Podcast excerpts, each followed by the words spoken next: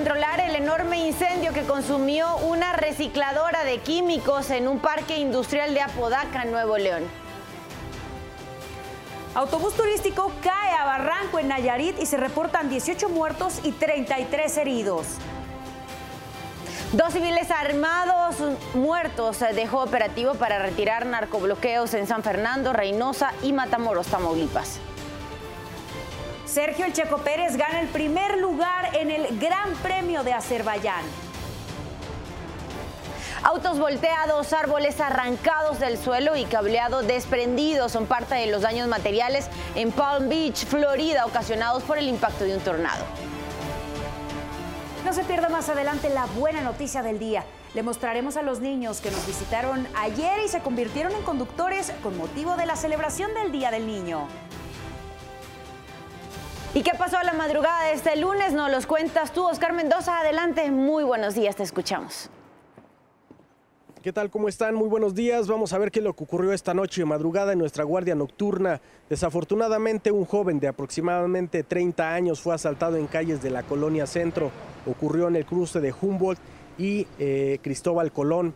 Este hombre refiere que salía de un restaurante cuando se le acercaron varios sujetos, le arrojaron algo en la cara, eh, pues eh, no pudo ver debido a este líquido que le echaron en el rostro y pues bueno, fue eh, basculeado, le robaron sus pertenencias, su cartera, su teléfono celular. Eh, pues desafortunadamente ocurrió esto. Este sujeto pues avanzó unas cuadras más adelante, llegó al cruce de Paseo de la Reforma y la calle de Juárez, ahí pidió auxilio a una patrulla que se encontraba en este sitio del sector Alameda. Estos eh, uniformados llamaron a servicios eh, de paramédicos, los cuales llegaron a bordo de una ambulancia del Escuadrón de Rescate y Urgencias Médicas. Este joven fue atendido a bordo de ella, le hicieron un lavado de rostro y principalmente en los ojos. Afortunadamente no pasó a mayores. Este hombre pues eh, será presentado ante el Ministerio Público en donde pues levantará su denuncia para atrapar a los responsables. Y más tarde,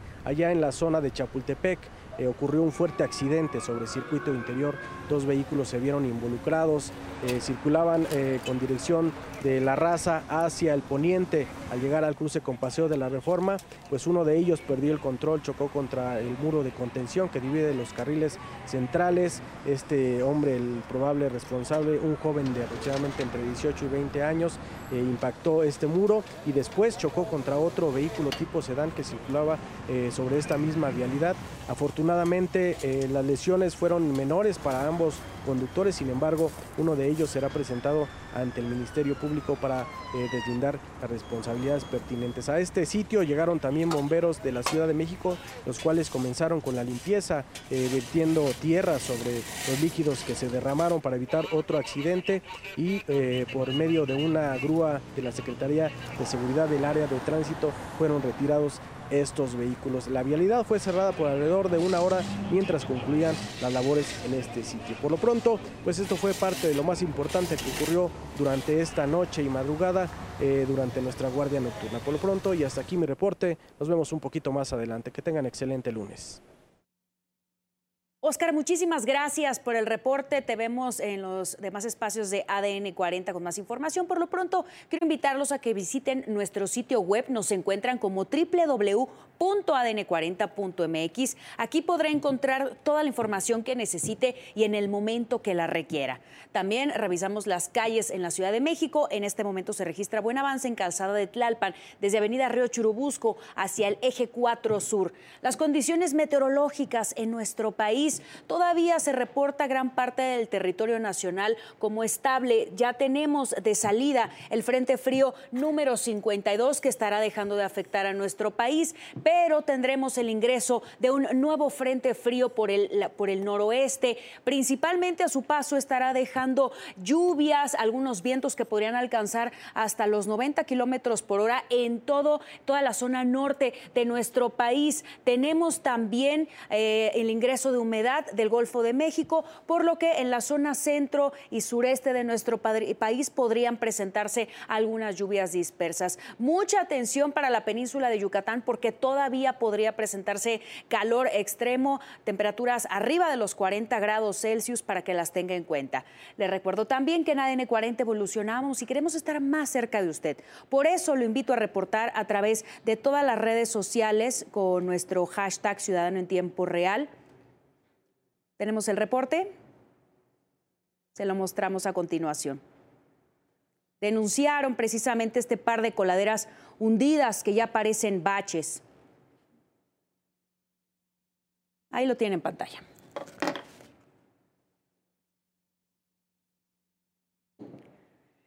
Y en tiempo real vemos cómo son las primeras horas desde las playas de Iztapas y Guatanejo en el estado de Guerrero. En el plano internacional le, mostramos Brain Park en Nueva York.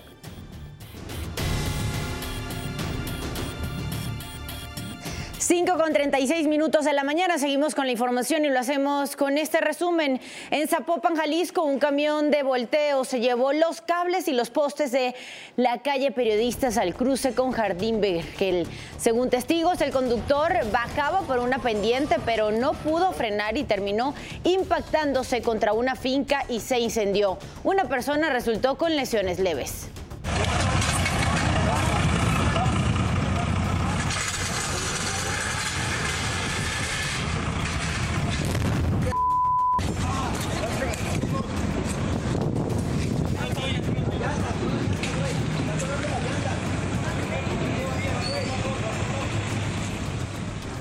Vincularon a proceso a Francisco Garduño, comisionado del Instituto Nacional de Migración. Él está acusado del delito de ejercicio indebido del servicio público por el incendio en una estación migratoria que dejó 40 muertos y 27 heridos en Ciudad Juárez, Chihuahua. El juez no le dictó prisión preventiva, por lo que deberá acudir a firmar los días martes cada 15 días. La Fiscalía General de la República lo acusa de incumplir sus obligaciones de vigilar, proteger y dar seguridad a las personas e instalaciones a su cargo. Turistas que visitan los embarcaderos de Xochimilco aseguraron que hay más vigilancia después de que se diera a conocer la riña ocurrida la semana pasada. Las autoridades pusieron a disposición el teléfono 5556-751551, denominado Tragitel, en operaciones las 24 horas para denunciar alguna mala práctica de los prestadores de servicios. Ellos recomiendan al usuario tener foto de la portada de la canoa y el número de matrícula ubicado en el toldo para poder identificarla y de ser necesario aplicar sanciones. Ahorita sí, sí, ya se ven más policías de lo que habían antes y ya están haciendo más su trabajo que antes. Detectamos quién es el dueño, posteriormente valoramos a una sanción o suspensión de actividades momentáneamente de acuerdo a la gravedad. Un tanque de combustible ardió en llamas en la ciudad de Sebastopol, en Crimea. El gobierno ruso cree que se trató de un ataque con drones por parte de Ucrania. La información oficial estableció que no hubo personas heridas y que el incendio no supuso una amenaza para los civiles. 5 de la mañana con 39 minutos pasamos a los temas de urbe. Policías capitalinos acudieron a un llamado de auxilio por parte de residentes de la colonia Doctores en la alcaldía Cuauhtémoc. Reportaron a un hombre que había sido herido por bala por unos sujetos. En el interior de una camioneta encontraron a un hombre de 62 años de edad con varios impactos de arma de fuego. Minutos después murió. Los agresores lograron escapar. Un hombre detenido y drogas aseguradas es el resultado de un operativo en la colonia Morelos. Personal de la Fiscalía General de Justicia de la Ciudad de México, en coordinación con la Guardia Nacional, acudieron a un domicilio investigado como posible punto de narcomenudeo. Ahí encontraron marihuana y pastillas probablemente de metanfetamina, así como cocaína. Detuvieron a cuatro personas durante un operativo antidrogas en la colonia Rubén Jaramillo, alcaldista Palapa. Les aseguraron dosis de marihuana y cocaína, así como dos armas de fuego fueron trasladados al Ministerio Público donde enfrentarán cargos por delitos contra la salud. En el estado de Morelos localizaron con vida a Diana Peña. La encontraron en la colonia Santa María, Aguacatitlán, Cuernavaca. Desapareció el lunes pasado cuando salió de su casa en el Estado de México para ir a una supuesta entrevista de trabajo en la alcaldía Coyoacán. Días después, su automóvil fue encontrado en la autopista Chamapa Lechería. Autoridades trasladaron a Diana a una clínica para recibir valoración médica. En el Estado de México detuvieron a María Eugenia N por su probable participación en los delitos de lesiones y robo. En enero de 2021, una periodista acudió a un inmueble de Naucalpan donde realizaban procedimientos estéticos. Ahí fue lesionada y despojada de sus artículos personales. La agresora le inyectó una sustancia que provocó que perdiera el conocimiento. Gran emoción vivieron chicos y grandes con las acrobacias y demostraciones tácticas que fueron parte de la clausura de la Feria Aeroespacial 2023. Aquí se lo mostramos.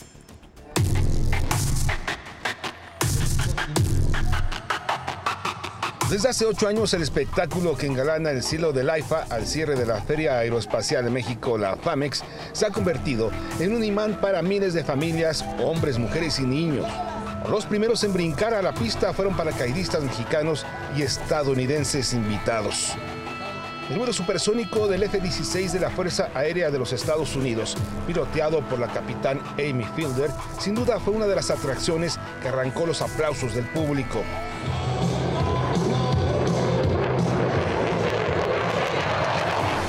Momento para cazar con teléfonos y cámaras la pasada de ese avión que alcanza una velocidad de hasta 1800 kilómetros por hora.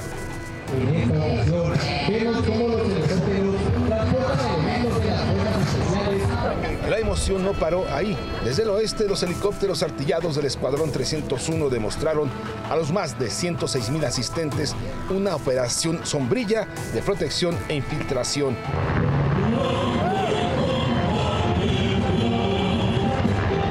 Después, en el paisaje aéreo vinieron los M-17 del Escuadrón 306, aeronaves de ala rotativa destinados para llevar a cabo labores de rescate. Los aviones de transporte y carga se sumaron al desfile, siempre listos para llevar ayuda a la población en casos de desastre. A esta maniobra se le denomina flor de lis vertical. ¡Esas palmas bien fuertes! ¡Flor de lis vertical! y cerraron con broche de oro las acrobacias a cargo de pilotos de la Fuerza Aérea Mexicana.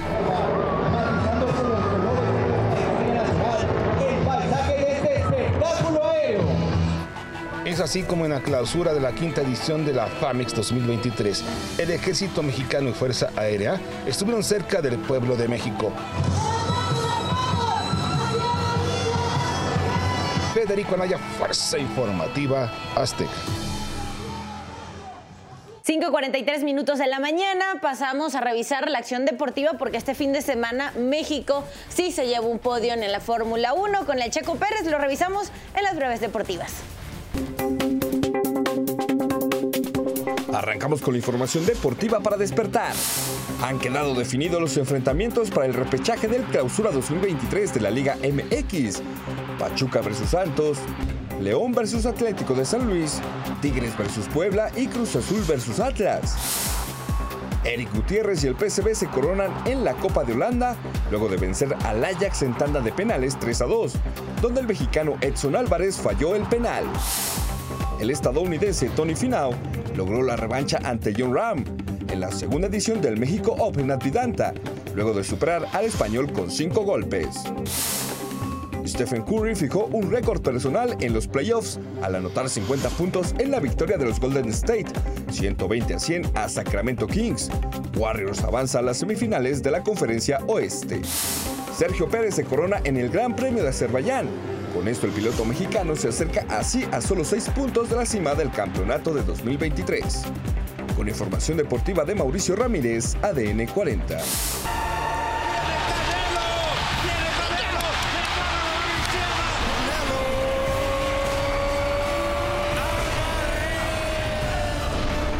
Guadalajara, Jalisco será testigo. Canelo contra Ryder, 6 de mayo, por Azteca 7. 5 de la mañana con 45 minutos. Pasando a temas internacionales, tres jóvenes murieron en un tiroteo en Filadelfia. Los oficiales creen que las víctimas tenían entre 15 y 20 años. Un cuarto joven también fue alcanzado por una bala que impactó en su estómago. Él fue trasladado a un hospital donde se está recuperando. Las autoridades arrestaron a los dos presuntos responsables e investigan qué fue lo que motivó esta agresión. El FBI busca al sospechoso de matar a cinco personas, incluido un niño de ocho años en Texas, Estados Unidos. La policía informó que recibió una llamada en el condado de San Jacinto, en la que reportaron que algunas personas estaban siendo acosadas. La masacre tuvo lugar el día viernes en la noche. 14 personas resultaron heridas cuando el techo de una casa se derrumbó cerca de la Universidad de Ohio en Estados Unidos. Autoridades locales dicen que el colapso fue porque había muchos estudiantes en la parte superior de la estructura. Al inicio, un grupo de personas quedó atrapado, pero fueron rescatados. Y en Sudán el ejército y los paramilitares que se disputan el poder aceptaron extender la tregua otras 72 horas. El objetivo de la extensión es abrir pasajes humanitarios, continuar las evacuaciones y facilitar el tránsito de los ciudadanos. Estos enfrentamientos han dejado más de 500 personas muertas y más de 4.000 heridos, según el Ministerio de Salud de Sudán. Cientos de personas de Sudán buscan obtener visas temporales para entrar a Arabia Saudita. El conflicto entre el ejército sudanés y paramilitares los orilló a desalojar a diplomáticos y ciudadanos extranjeros. Aunque algunos ya lograron lograr eh, salir del país, miles siguen atrapados en medio del conflicto dentro del país africano. Y miles de israelíes salieron a las calles para protestar contra los planes del gobierno del primer ministro Benjamin Netanyahu. Una de las causas del descontento es la reforma judicial que consideran una amenaza para la democracia. Las imágenes captadas por drones muestran a los manifestantes en una plaza de Tel Aviv ondeando banderas y pancartas. Para los israelíes, este panorama despierta más preguntas que respuestas sobre el rumbo del país. Las tropas del Reino Unido realizaron un ensayo completo de la procesión militar, esto a menos de una semana de la coronación del rey Carlos III. Tropas del ejército, armada y la Fuerza Aérea participaron en el simulacro. Mostraron rifles, espadas, lanzas y banderas alrededor de conos colocados para recrear puntos estratégicos del centro de Londres. Y usted ya está bien informado y con todos los datos que necesita saber antes de salir de casa. Por favor, manténgase conectado en todas nuestras plataformas porque ADN 40 siempre conmigo.